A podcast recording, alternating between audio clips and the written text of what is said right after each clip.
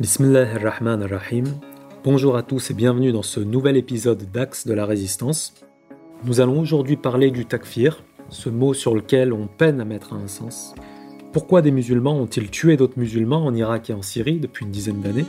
Quelle est la tendance des groupes islamistes qu'Israël a soutenus dans le Golan en Syrie? Quelle différence y a-t-il entre Hezbollah et Daesh ou encore entre l'Iran et l'Arabie saoudite? Pourquoi les grands savants musulmans, notamment sunnites de Syrie et d'Irak, ont-ils été persécutés par Daesh? Pourquoi de jeunes musulmans occidentaux deviennent-ils terroristes en quelques mois à peine? Quelle idéologie se cache derrière ce que la presse nomme le djihadisme? Autrement dit, avec quoi Éric Zemmour confond-il l'islam? Réponse le takfir. Ou encore la tendance takfiri. Pour en parler aujourd'hui avec nous, Youssef Indy, Assalamu alaikum, Youssef. Wa alaikum salam wa rahmatullahi wa barakatuh, Aïssa. Merci pour l'invitation. Merci à toi d'avoir accepté. Est-ce que tu pourrais nous parler donc de ton dernier dossier sur euh, Strategica et de ton dernier ouvrage, puisque c'est précisément ce qui a inspiré cette émission? Alors, euh, j'ai publié euh, il y a quelques mois un dossier qui s'appelle Islam politique sur strategica.fr, qui est le site du think tank Strategica avec en sous-titre, donc le titre complet c'est l'islam politique, saoudo-wahhabisme, frères musulmans, réformisme, maçonnerie et service secret anglo-américain. Ce qui a motivé la rédaction de ce dossier, c'est la volonté de remettre au clair ce qu'on entend euh, dans les médias depuis un certain nombre de mois, euh, voire d'années, autour de l'islam, de l'islam politique, la confusion qu'il y a entre l'islam originel, l'islam traditionnel et ce qu'on appelle l'islam politique, et euh, la confusion euh, qui est faite euh, dans les médias via un certain nombre de porte-paroles du courant néoconservateur, dont Eric Zemmour, la confusion qui est faite entre l'islam authentique et le wahhabisme, plus précisément le saoudo-wahhabisme, qui a accouché du takfirisme contemporain, si je puis dire. Et euh, pour continuer sur mon ouvrage, je viens de publier un ouvrage qui s'appelle L'autre Zemmour, publié aux éditions Contre-Culture et paru le 2 février euh, dernier. Alors ce livre n'a rien à voir avec le dossier euh, l'islam politique, quoique, et n'est pas axé sur la question musulmane. Elle est axée sur l'univers zémourien, la, la, galaxie zémourienne, c'est-à-dire les, puissances euh, financières, euh, les forces idéologiques, les mouvements idéologiques qui le portent et son rôle politique. Par contre, il y a un lien direct entre la mouvance autour de Nicolas lapsus autour d'Éric Zemmour, c'est-à-dire euh, les puissances d'argent, Bolloré, Dassault, Iskandar Safa et tous les réseaux Sarkozy, puisque en fait Zemmour c'est le nouveau masque des réseaux des euh, milliardaires sarkozystes.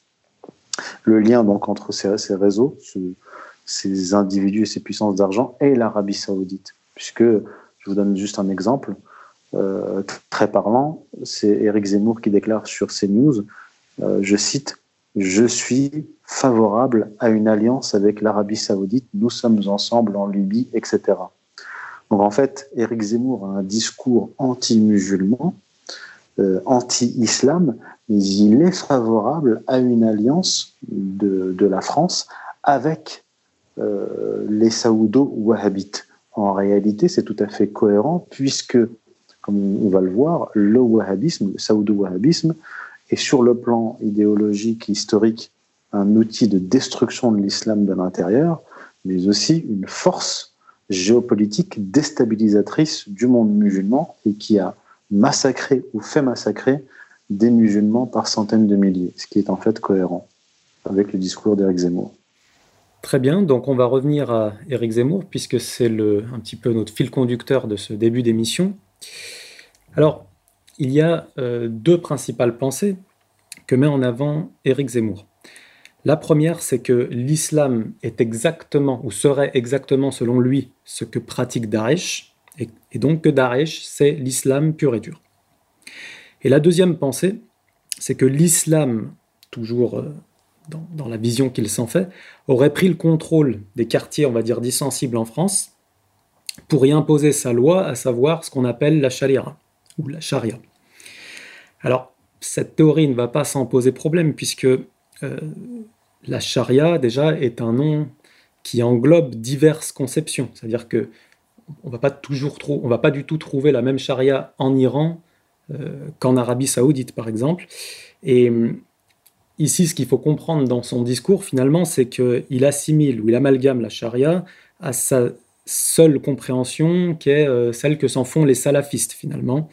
Et si on prend ce qui se passe dans les pays salafistes en premier, dans un premier temps, on se rend compte que la charia, par exemple en Arabie saoudite, interdit l'alcool, que ce soit au niveau de la consommation ou de sa vente, interdit les jeux de hasard, interdit euh, la musique, notamment dans les territoires contrôlés par Daesh. Le voleur se voit être jugé et ensuite euh, à la main coupée. le trafic de drogue et le meurtre sont passibles de la peine de mort. Or, si on vient euh, du coup dans un cadre franco-français, puisque c'est de ça que parle Zemmour, et qu'on observe dans les quartiers dits sensibles où il peut y avoir une grande proportion d'habitants musulmans, on peut euh, facilement voir que euh, on y observe des MJC qui emmènent les jeunes à la piscine, on, peut, on a des activités mixtes dans des, dans des, tenues de maillot de bain, donc on a du mal à voir où est-ce que le, le salafisme aurait pris le contrôle de ce territoire-là. On a également dans CMJC la promotion matin, midi et soir de la culture hip-hop, qui est celle de euh, la consommation de drogue, du vol, euh, du trafic de drogue.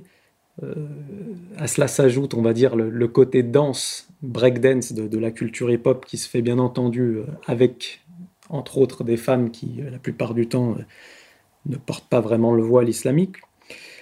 enfin, moi, j'invite Eric Zemmour à accepter les débats que des personnes comme Alain Soral ou toi lui avez proposé, puisque ça serait peut-être l'occasion de l'emmener dans des quartiers. Il se rendrait compte que on trouve quasiment aucun quartier euh, dit sensible sans PMU où on vend de l'alcool, euh, où quand même on a des jeux de hasard, ce qui est interdit en islam, et des paris sur des courses hippiques. Et enfin, une chose qu'il condamne lui-même, c'est la fameuse vente de drogue, les points de deal dans les banlieues chaudes. Et euh, si c'était des salafistes qui contrôlaient euh, ces lieux, on aurait donc euh, soit des décapitations de trafiquants de drogue, soit les voleurs qui auraient la main coupée. On se retrouvait avec des, avec des rappeurs manchots à chaque, chaque, point de rue des banlieues. Or, on voit bien que c'est absolument pas le cas.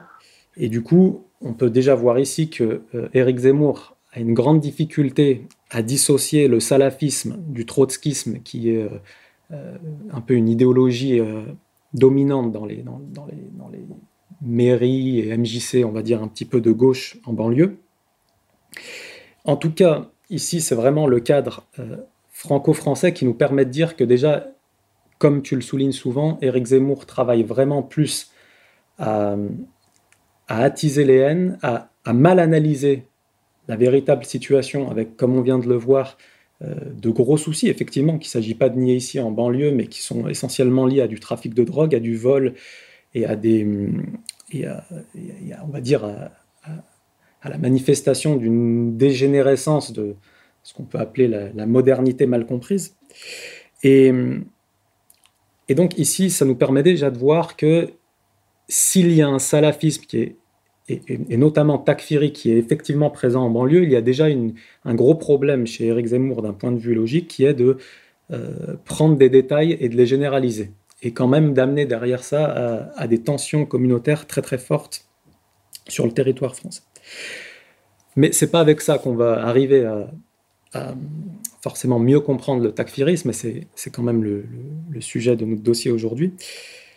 Donc, la question qu'on va se poser, c'est vraiment la deuxième idée euh, qui, nous intéresse, à savoir est-ce que l'islam c'est Daesh? Autrement dit, est-ce que Daesh pratique à la lettre euh, ce que le prophète Mohammed a commandé aux musulmans?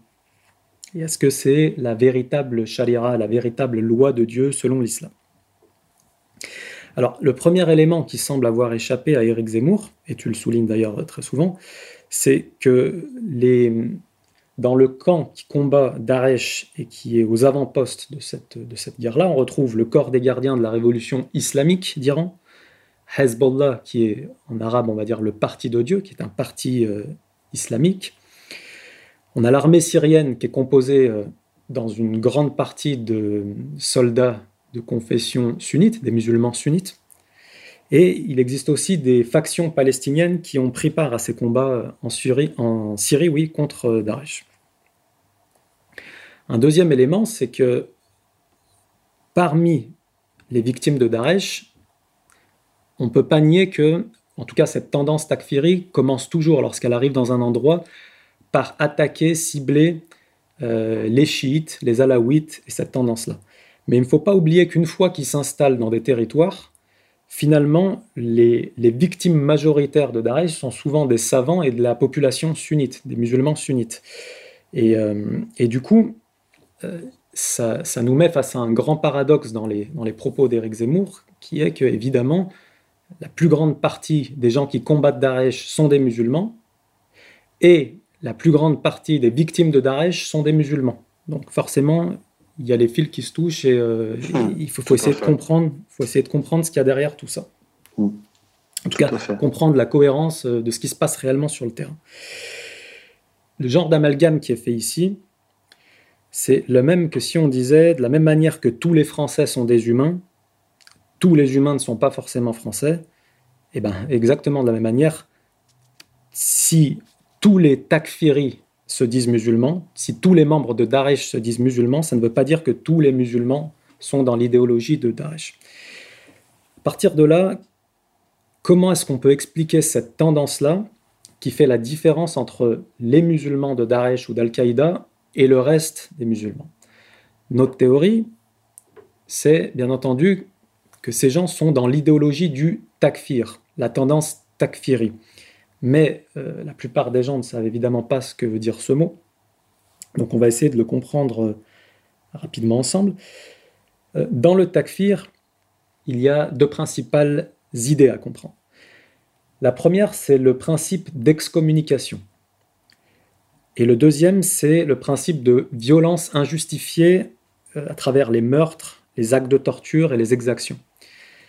L'excommunication, c'est en fait le fait de rendre hérétique quelqu'un qui à la base euh, dit appartenir à la même religion. Et euh, alors, je vais ici euh, solliciter ton aide. Tu m'as dit lorsqu'on préparait l'émission que finalement, cette tendance à l'excommunication n'est pas un caractère spécifique de l'islam. On a pu observer ce phénomène dans d'autres religions à travers l'histoire. Oui, tout à fait.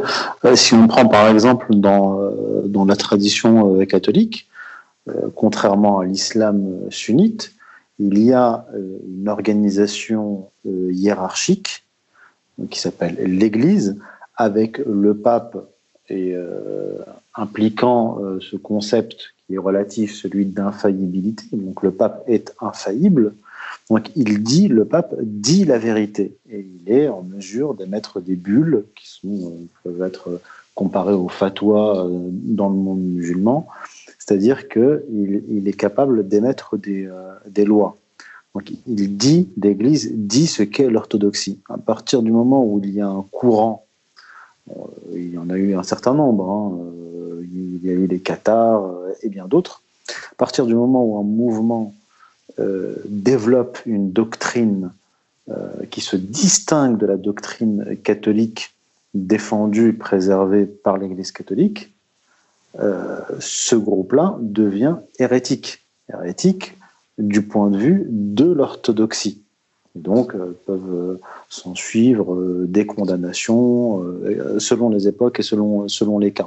C'est-à-dire les, les papes et l'organisation ecclésiastique ne se, ne s'est pas toujours comporté de la même façon selon, euh, selon le contexte et selon la secte euh, à laquelle elle devait euh, faire face. On a eu l'épopée protestante avec Luther, par exemple, qui s'est distingué de, l'Église catholique. Et Martin Luther est mort dans son lit, mais il a été, il a été excommunié par le pape et considéré comme, comme hérétique. Eh bien, euh, dans le cas de l'islam, étant donné qu'on n'a pas euh, d'église à proprement parler et qu'on a des courants et des écoles juridiques qui n'ont pas les mêmes interprétations des textes fondateurs, il y a en fait dès l'origine, dès les premiers siècles de l'islam, une sorte de, pluralité et en théorie de tolérance entre les différentes écoles.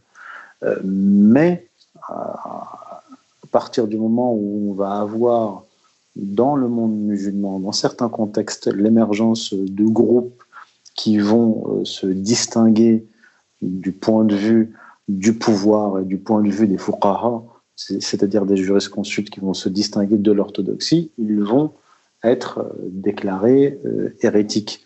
Et me vient cette phrase du grand juriste musulman originaire du Maroc, Ibn Rushd, du XIIe siècle, qui, qui écrivait, je cite, dans son livre Discours décisif, c'est du fait des interprétations et du fait de l'opinion que celle-ci devrait, du point de vue de la loi révélée, être exposée à tout un chacun, que sont apparues les sectes de l'islam qui en vinrent au point de s'accuser mutuellement d'infidélité ou d'innovation blâmable, bid'a, en particulier celles d'entre elles qui étaient perverses ils ont de ce fait précipité les gens dans la haine, l'exécration mutuelle et les guerres, déchiré la révélation en morceaux et complètement divisé les hommes. C'est-à-dire ce qu'il dit en substance, c'est qu'il y a des courants, euh, plusieurs courants hérétiques qui se sont accusés les uns les autres d'être des, hérétiques et qui sont parfois entrés dans des confrontations euh, direct. Et ce que dit en fait implicitement Ibn Rushd, c'est que certaines interprétations des savants ne devraient pas être exposées devant le grand, le grand public, puisqu'elles entraînent le public dans des confrontations qui déchirent la, la, la Donc c'est une histoire qui est, euh, universelle. On pourra même remonter euh, à l'Égypte antique, où vous aviez des confrontations entre différents euh, courants, notamment celui d'Akhenaton qui a été qui a été très très vite condamné après sa mort euh, par, par les prêtres révérant la divinité Amon. Ce que je veux dire par là, c'est qu'il faut voir ces mouvements d'excommunication divisant la communauté musulmane, non pas comme une exception de la religion euh, musulmane, mais ayant trait à la nature, euh, à la nature humaine. Voilà, pour être le plus concis possible. Très bien, merci pour cette précision. On va donc du coup maintenant essayer de rentrer un peu dans l'aspect historique du takfirisme pour voir où est-ce qu'il prend euh, source. Alors, comme tu l'as expliqué, finalement, le, le takfir, c'est le fait de rendre hérétique une autre personne ou un autre groupe qui est censé appartenir à la même religion, en tout cas qui dit appartenir à la même religion. Ceci étant, on va du coup reprendre un petit peu les choses dans l'ordre pour que les gens puissent avoir quelques repères historiques. La première période euh, de l'islam, c'est bien entendu celle du prophète et qui tient lieu de euh, modèle de base et euh, modèle parfait pour tous les musulmans. Durant la vie du prophète, on ne peut pas observer le phénomène de takfir. C'est-à-dire qu'on ne peut pas observer le fait que des musulmans se soient rendus hérétiques les uns les autres.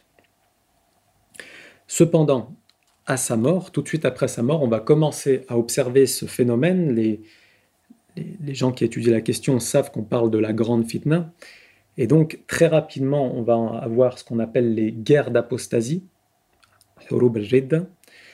Ensuite, on va avoir les califes Omar, Rothman qui sont assassinés, tout comme Ali ibn Abi Talib.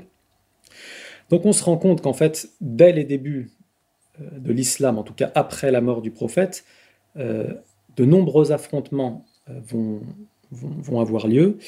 Et jusque-là, on peut dire de manière générale qu'il ne s'agissait pas d'excommunication théorisée, mais plutôt d'excommunication liée à des luttes de pouvoir. On va ensuite rentrer dans un âge qui n'est pas réputé pour être, euh, on va dire, l'apogée de l'islam, qui est la période des Omeyyades. Durant cette période, on, aura pas mal de divergences entre les communautés sur euh, ce qu'aurait fait le prophète à cette époque, sur la manière de comprendre la chaléra. Et un des éléments qui va très vite poser problème, c'est que durant toute cette époque, la, la mise par écrit des traditions prophétiques, de ces paroles, avait été interdite. Cependant, il se passe une, grande révolution à travers la révolution abbasside et ce qu'on va appeler euh, communément l'âge d'or de l'islam. Donc ici, on est euh, un siècle et demi plus tard environ, on est au 8e siècle, vers l'an 750 à peu près. Et cette arrivée des califes abbassides va euh, propulser, on va dire, la science à des, à des niveaux jamais atteints jusqu'alors dans le monde islamique. Bagdad devient la capitale mondiale des sciences. À travers les sciences profanes, on peut notamment euh, parler de l'astronomie, de l'algèbre, de la philosophie. Et en ce qui concerne les sciences religieuses, on va avoir les premiers historiens et les premiers euh, c'est-à-dire les compilateurs de hadith, c'est-à-dire euh, la mise par écrit des comportements et des paroles du prophète. Et à partir de cette époque, il va commencer à y avoir une scission assez forte entre deux tendances. Celle qui va euh, comprendre la nécessité d'utiliser le raisonnement là où on n'aurait plus les, traditions du prophète, puisque je rappelle que 150 ans s'étaient écoulés sans qu'elles soient mises par écrit, et que du coup, on n'avait pas euh, les paroles du prophète sur tous les aspects de la législation. Et donc, les soufis, les mu'tazilites, les chiites et d'autres, et d'autres branches du sunnisme vont être totalement d'accord sur le fait qu'il doit avoir des processus de, raisonnement et de logique pour euh, combler ces vides, on va dire. Et dans le deuxième courant va naître ce qu'on va appeler euh, la théorie des salaf salihin, c'est-à-dire des gens qui mettent en avant que les trois premières générations euh, de musulmans euh, sont des modèles suprêmes. Or, comme on l'avait vu au début, euh, ces, premières générations de musulmans se sont fait la guerre entre eux, y compris entre des compagnons du prophète, et euh, ça a été une période extrêmement violente. Alors il est évident que si on ne procède pas à une analyse logique des faits, on peut prendre pour modèle des événements extrêmement sanglants qui ont eu lieu dans les premières années de l'islam, en tout cas après la mort du prophète, et cette, euh, cette tendance-là va vraiment prendre forme d'un point de vue idéologique à partir du XIIIe siècle, avec euh, l'arrivée d'une personnalité euh, très connue dans le milieu salafiste qui s'appelle Ibn Taymiyyah, qu'on appelle Cheikh al-Islam dans ces milieux-là, et hum, qui va donc décréter des fatwas qui servent aujourd'hui de modèle dans le milieu takfiri, et sans vouloir jeter l'opprobre sur le milieu salafiste, parce qu'il y a différentes tendances, et je ne voudrais pas être euh, accusé tout le monde alors qu'il n'y a sûrement qu'une partie qui pose problème, mais en tout cas, dans ce courant, on a des gens aujourd'hui qui ne jurent que par Ibn Taymiyyah, y compris dans des, dans, des mosquées en France, c'est une chose qu'il faut euh, que le public sache.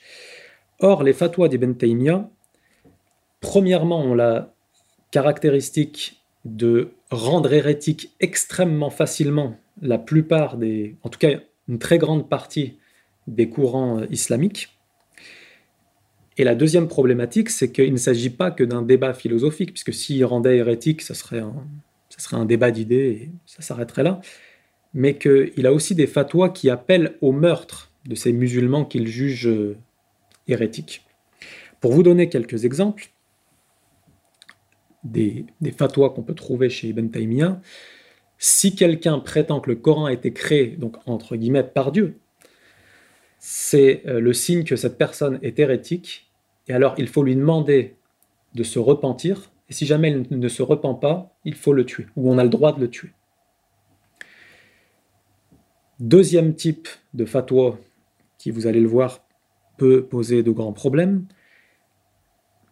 on peut trouver dans son livre Majamer al-Fatawa ou Majmour al-Fatawa le fait que si des parents d'un musulman sont polythéistes ou si son père est polythéiste, alors il a le droit de le tuer. Il a le droit de tuer son père ou le droit de tuer sa mère.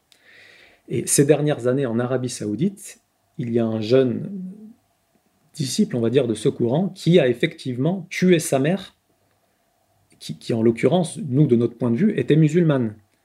Mais lui, il a considéré qu'elle était hérétique pour je ne sais quelle raison, et il a fini par tuer sa propre mère.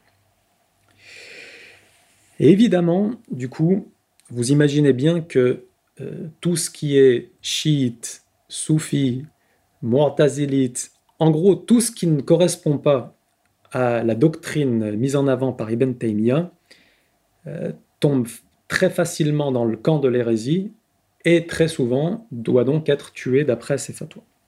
Cette doctrine est très longtemps restée minoritaire en fait dans le monde islamique, mais à partir du XVIIIe siècle, euh, s'est produit, on va dire, un, véritable bouleversement hein, dans, l'histoire du monde islamique avec l'arrivée de Muhammad Abdel Wahhab, qui euh, finalement a notamment cherché à faire revivre cette idéologie, mais a aussi formé une armée euh, qui a pris un contrôle territorial du Hejaz pour imposer cette doctrine dans cette zone, on va dire, de la péninsule arabique qui est connu aujourd'hui comme, euh, on va dire, si vous voulez, les territoires de l'Arabie saoudite, euh, de manière générale, du Qatar, etc.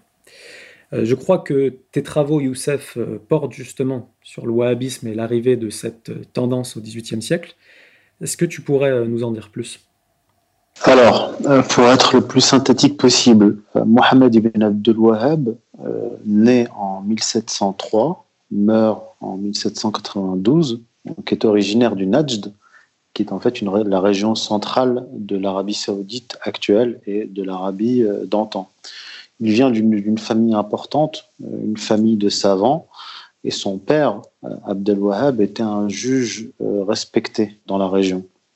Alors Ibn Abdul Wahhab quitte le Najd assez tôt, il se rend dans le Hejaz, donc région de la Mecque et de Médine, il étudie un peu là-bas, puis il part en, Irak, à Basra, euh, où il étudie aussi. En 1727, il en est expulsé. Il retourne dans le Najd, dans la région, dans la province de Huraymala, où se trouve euh, son père. son père était juge de Huraymala. En 1740, Abdel Wahab rédige euh, son ouvrage le plus célèbre, qui est un petit opuscule d'une cinquantaine de pages, qui s'appelle Kitab al-Tawhid, le, livre de l'unicité divine. Alors, il commence, il décide de prêcher à ce moment-là, 1740. Il décide donc de prêcher publiquement, et son père l'en empêche. Ça, c'est très important. Son père l'en empêche. il faut savoir que dans la tradition euh, locale, le père, donc euh, juge, donne à son fils aîné la succession à ce poste de, de juge. D'accord? Donc en théorie, Mohamed ibn Abdul Wahhab aurait dû succéder à son père au poste de juge. Or, son père, non seulement l'empêche de prêcher, mais au lieu de nommer son fils aîné Mohamed ibn Abdul Wahhab, il nomme à la place de Mohamed ibn Abdul Wahhab son euh, fils cadet Suleiman. Donc ça, c'est très important. Dès le départ, d'une certaine façon, le père de Mohamed ibn Abdul Wahhab le désavoue ensuite, je ne vais pas rentrer dans le détail, mais il, euh, il commence dans les années 1740 euh, à envoyer des lettres à ses partisans, à ses ennemis, aux, musulmans en général de la région, donc d'Arabie, où il commence à, euh, menacer les musulmans. Il les traite d'impies, de polythéistes même, d'associationnistes puisque euh, il est vrai que dans cette région comme dans d'autres, euh, il arrivait que des musulmans, dans des traditions euh, locales, rêvèrent des saints, qui se rendaient au tombeau des saints. Et en fait, il va utiliser cet argument pour les excommunier et leur déclarer la guerre. Il va écrire dans une lettre, je vais vous citer une lettre d'Ibn Abdul Wahhab, donc rapporté dans euh, les lettres personnelles de Mohamed ibn Abdul Wahhab, publication de l'université de l'imam Ibn Saoud, euh, Riyad, numéro 29. Euh, il écrit La croyance dominante en la sainteté, il fait allusion aux saints que des musulmans révéraient, et en des choses semblables est de l'associationnisme. Si vous en êtes convaincu, vous devez savoir aussi que ceux qui disent que nous ferions mieux de cesser d'accuser les gens d'impiété et de leur faire la guerre se trompent. Donc là, il est déjà dans une guerre ouverte contre d'autres musulmans. Je continue. Nous vous conseillons seulement de connaître et d'appliquer la religion de Dieu et de son prophète, si tant est que vous apparteniez à la communauté de Muhammad. Fin de citation.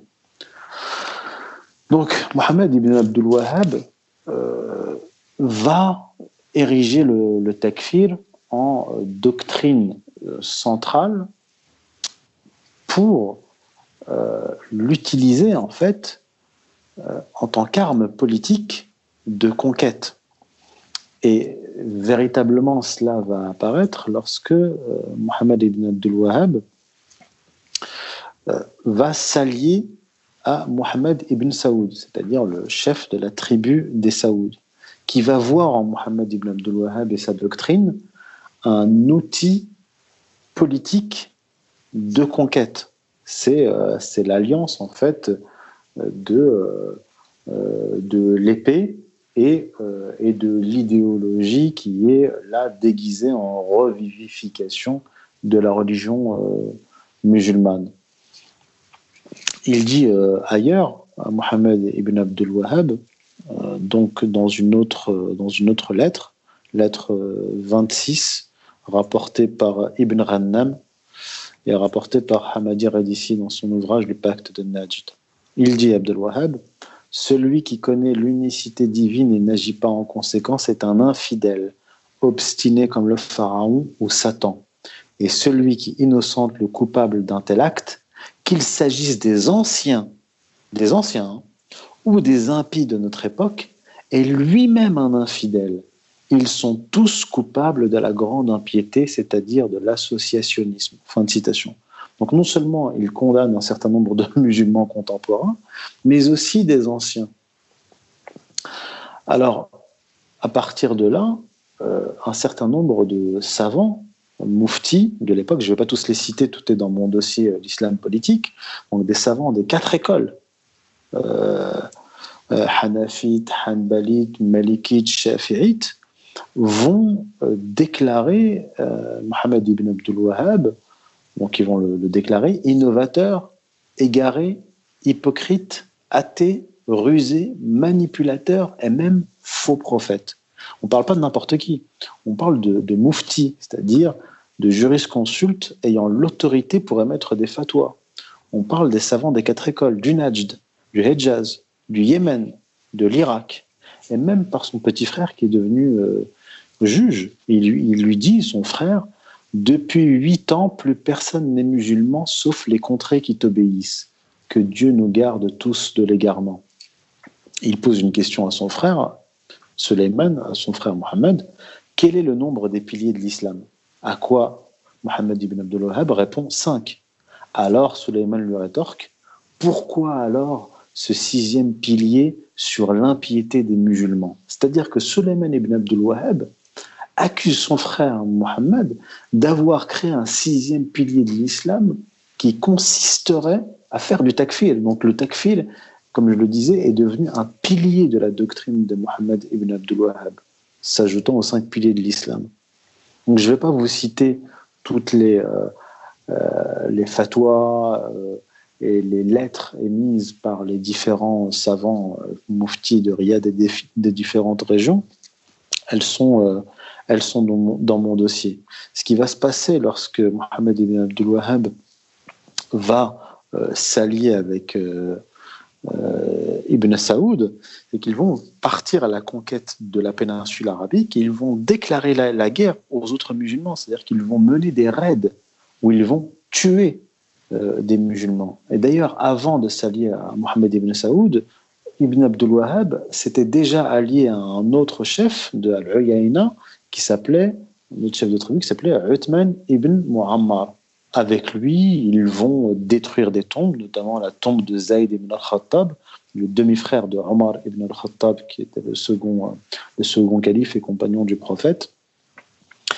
Et, mais après les condamnations des, savants et des mouftis, le, chef de tribu, là, Uthman ibn Muammar, va demander à Ibn Abdul Wahhab de quitter sa ville.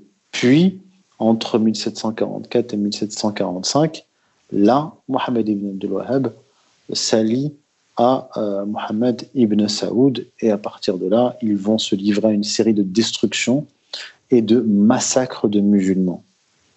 Donc de là, ce qui ressort notamment dans ton dossier qui est extrêmement intéressant, c'est qu'il s'en prend même à l'autorité suprême, on va dire, de l'islam sunnite, à savoir le califat ottoman à l'époque, hein, si je me trompe. Tout à fait, parce qu'en fait, le, califat à l'époque était. Euh, bon, il régnait, il contrôlait ces zones en théorie sur le papier, mais c'était déjà un empire décentralisé et décadent. Et effectivement, euh, les Saouds et Ibn Abdel Wahhab vont profiter de ce vide de l'empire euh, ottoman pour euh, mener, euh, mener des conquêtes dans la péninsule arabique. Mais effectivement, alors il y a eu trois royaumes hein, saoudites. Il y a eu le premier euh, de 1745 à 1818, puis le deuxième de 1824 à 1890, puis le troisième de 1932 à nos jours. Et il est vrai que le premier royaume, donc qui prend fin, le premier royaume saoudo-wahhabite qui prend fin en 1818, eh bien c'est par le fait de l'Empire ottoman qui va envoyer des troupes égyptiennes qui obéissent aux ordres de la, sublime porte pour stopper l'expansion saoudo-wahhabite à l'époque. Donc c'est vrai que c'est intéressant puisque les wahhabites aujourd'hui tiennent un discours, euh, disons, loyaliste vis-à-vis -vis de l'autorité, disant qu'il ne faut pas subvertir l'autorité, il ne faut pas remettre en question l'autorité, il faut rester obéissant. Alors que le, le saoudo-wahhabisme est né justement de la remise en question de l'autorité centrale. Donc, euh, ils vont mener un certain nombre de, de, raids, massacrer, piller des tombeaux, piller euh, même jusqu'à piller le tombeau du prophète, Mohammed. En 1801, donc là on est juste après la mort euh, d'Ibn Abdul Wahhab, mais euh, son fils va lui succéder, et le fils de, Mohammed, donc les descendants d'Ibn Saoud, vont, leur succéder. On va avoir les Saoudo-Wahhabites, d'un côté le pouvoir, l'épée, hein, le pouvoir matériel représenté par les Saouds, et le pouvoir spirituel, si je puis dire, représenté par les descendants de Mohammed ibn Abdul Wahhab. En 1801, donc les Saoudo-Wahhabites massacrent entre 2000 et 5000 personnes à Karbala hommes, femmes et enfants. Ils sont même allés jusqu'à éventrer les femmes enceintes. Donc ils détruisent la coupole qui ornait le tombeau du petit-fils du prophète Hussein en volant ce qu'elle contenait et ce qu'il y avait aux alentours. La même année, euh, au début du 19e siècle, ils pillent et massacrent une grande caravane qui descend de Damas vers les lieux saints, vers le Hejaz. Entre 1803 et 1806, ils attaquent la Mecque, où ils empalent des pèlerins et Médine, ils attaquent aussi Médine, où ils égorgent une partie de la population. Donc à cette époque-là, les routes étant occupées, les pèlerins étaient contraints d'atteindre la Mecque par la mer en débarquant, euh, en débarquant à Jeddah. Donc en fait, le saoudo-wahhabisme, c'est ça. Donc la remise en question du pouvoir central, l'excommunication, le pillage, euh, même des tombeaux. Donc des tombeaux, on ne parle pas de n'importe qui, on parle de tombeaux de, de, de Khadija, la première femme du prophète, du prophète, du petit-fils du prophète, euh, de certains compagnons du prophète. Et bien sûr, donc je le disais, euh, le, pillage. Donc on, a en fait la prolongation de ces, de ces pratiques bédouines euh, que l'islam en fait avait, avait aboli, que le prophète avait aboli. D'une certaine façon, c'est le retour à la période anté-islamique de la sauvagerie et, du, et, du, et du pillage. Alors, c'est revendiqué par eux-mêmes. Hein. Je veux dire, le fils, par exemple, le fils d'Ibn Abdul Wahhab, Abdallah, il reconnaît avoir pillé. Il écrit Oui, nous avons démoli, détruit et pillé. Le vol du trésor du tombeau du prophète est admis par le roi Abdallah ibn Saoud. Parce que son père euh, avait, euh, c'était son père qui avait volé le trésor du prophète et qui l'a légué à Abdallah. Donc lui-même, il l'a avoué durant une entrevue avec Muhammad Ali, le vice-roi d'Égypte, en 1818. Et euh, ce sont des propos qui ont été rapportés par le chroniqueur égyptien Jabarti. Voilà. Donc, on, a, euh, on a véritablement, historiquement, euh, un cœur de doctrine, une idéologie et une force saoudo-wahhabite qui s'est attaquée directement, en premier lieu, aux musulmans et qui les a massacrés en masse. Et là, effectivement, on peut faire le parallèle entre ces agissements et les agissements des groupes terroristes en Syrie en Irak, l'armée syrienne libre, Al-Qaïda euh, rebaptisée Al-Nusra et Daesh. Ils ont pillé, massacré les, massacré les, musulmans autour, à tour de bras et ils ont continué encore dans, l'époque contemporaine. Donc on peut effectivement retracer une filiation entre euh, le saoudo-wahhabisme des origines et euh, les actes sauvages perpétrés aujourd'hui au Proche-Orient.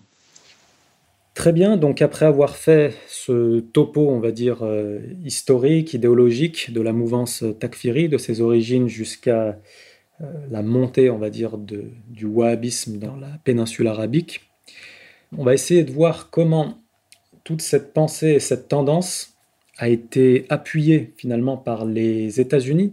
Ce qu'il faut, dire, maintenant c'est connu, mais ce qu'il faut dire et répéter, c'est qu'au-delà de la dimension euh, idéologique euh, du takfirisme, il y a euh, des alliances qui ont été tissées dès le début, dès l'origine du, dernier royaume saoudo-wahhabite, entre les puissances anglo-américaines et l'Arabie saoudite.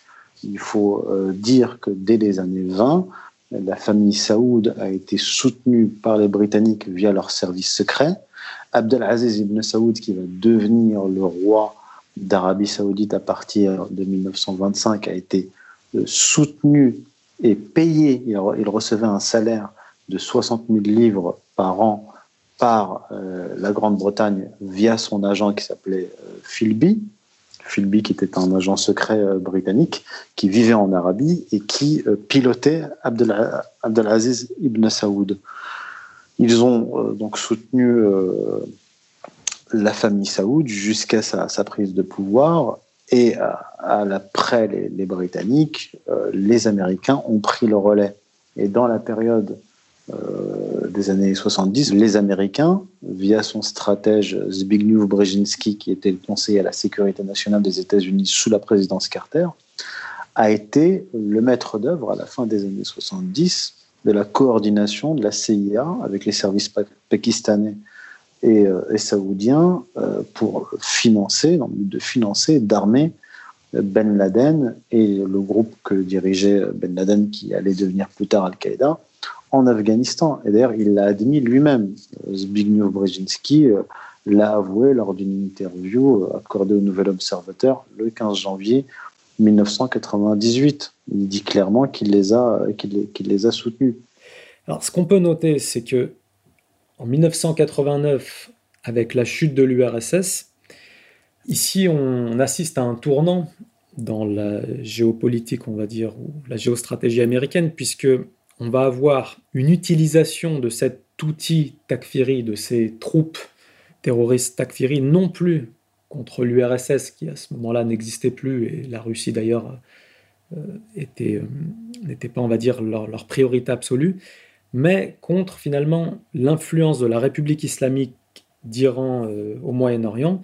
Et ça va se matérialiser avec la guerre en Syrie à partir de 2011-2012, où Hezbollah le corps des gardiens de la révolution islamique en Iran, les troupes euh, de l'armée arabe syrienne ont dû affronter, euh, on va dire, des, dizaines de milliers, des centaines de milliers de combattants importés depuis la Turquie, depuis la Jordanie et depuis le Liban, des combattants qui appartenaient donc à cette tendance takfiri. Donc on pourrait dire que Zemmour, dans son discours, tendance à critiquer l'islam de manière générale sans faire la distinction entre le takfirisme d'un côté et l'islam qui est, quelque chose de beaucoup plus euh, général avec toutes les tendances qu'il peut y avoir euh, en son sein, pour finalement occulter, en tout cas pour promouvoir l'idée qu'on devrait euh, se méfier de l'islam en amalgamant l'islam à Daesh et en disant qu'on devrait faire comme les Israéliens font avec euh, les, Palestiniens, alors qu'il n'y a pas de, Daesh n'est pas présent dans la bande de Gaza. C'est finalement la, théorie que tu mets souvent en avant, celle du choc des civilisations, mais qui cache une réalité, à savoir que Israël, l'armée israélienne, a avoué de manière totalement officielle avoir soutenu une quinzaine de groupes takfiri dans le Golan en Syrie et ses meilleurs alliés, à savoir l'Arabie saoudite, les Émirats, les Émirats arabes unis, non seulement ont promu et soutenu les groupes takfiri en Irak et en Syrie, mais alors même que ces groupes disent euh, vouloir renverser toute forme de, pouvoir dans le monde euh, arabo-islamique, on peut voir que tous les États qui aujourd'hui normalisent leurs relations diplomatiques avec Israël euh, ne sont absolument pas inquiétés par la tendance takfiri et ne l'ont jamais été durant tout ce qu'on a appelé le fameux printemps arabe. Donc je crois que Youssef, tu as également beaucoup travaillé sur, sur ces thématiques. Euh, qu'est-ce que tu pourrais nous apporter comme information sur ce sujet? Vous avez Youssouf Al-Qardawi, qui est, euh, qui est un savant euh, très respecté par les frères musulmans à travers le monde, y compris en France, qui a émis une fatwa le 21 février 2011 appelant au meurtre de Kadhafi. en gros, la fatwa de, de Al-Qardawi ne contredit absolument pas les discours de Bernard-Henri Lévy. Il a déclaré sur Al Jazeera en décembre 2012, Youssef al-Qardawi, je cite, par rapport, à la, par rapport à la Syrie, là il parle de la Syrie, ceux qui agissent avec le pouvoir, il nous est obligatoire de tous les tuer, militaires, civils, ulama, ignorants, ceux qui sont du côté de ce pouvoir injuste. Fin de citation. Donc on retrouve en fait toujours la même structure. Des, des mercenaires incultes, assoiffés de sang et de butin, des savants pseudo-savants stipendiés, payés par un pouvoir, hier par, euh, la famille saoud, aujourd'hui par le Qatar et toujours l'Arabie saoudite, alliés euh, aux ennemis objectifs des peuples musulmans, c'est-à-dire les puissances anglo-américaines et, euh, et israéliennes. Et donc là, la boucle est bouclée.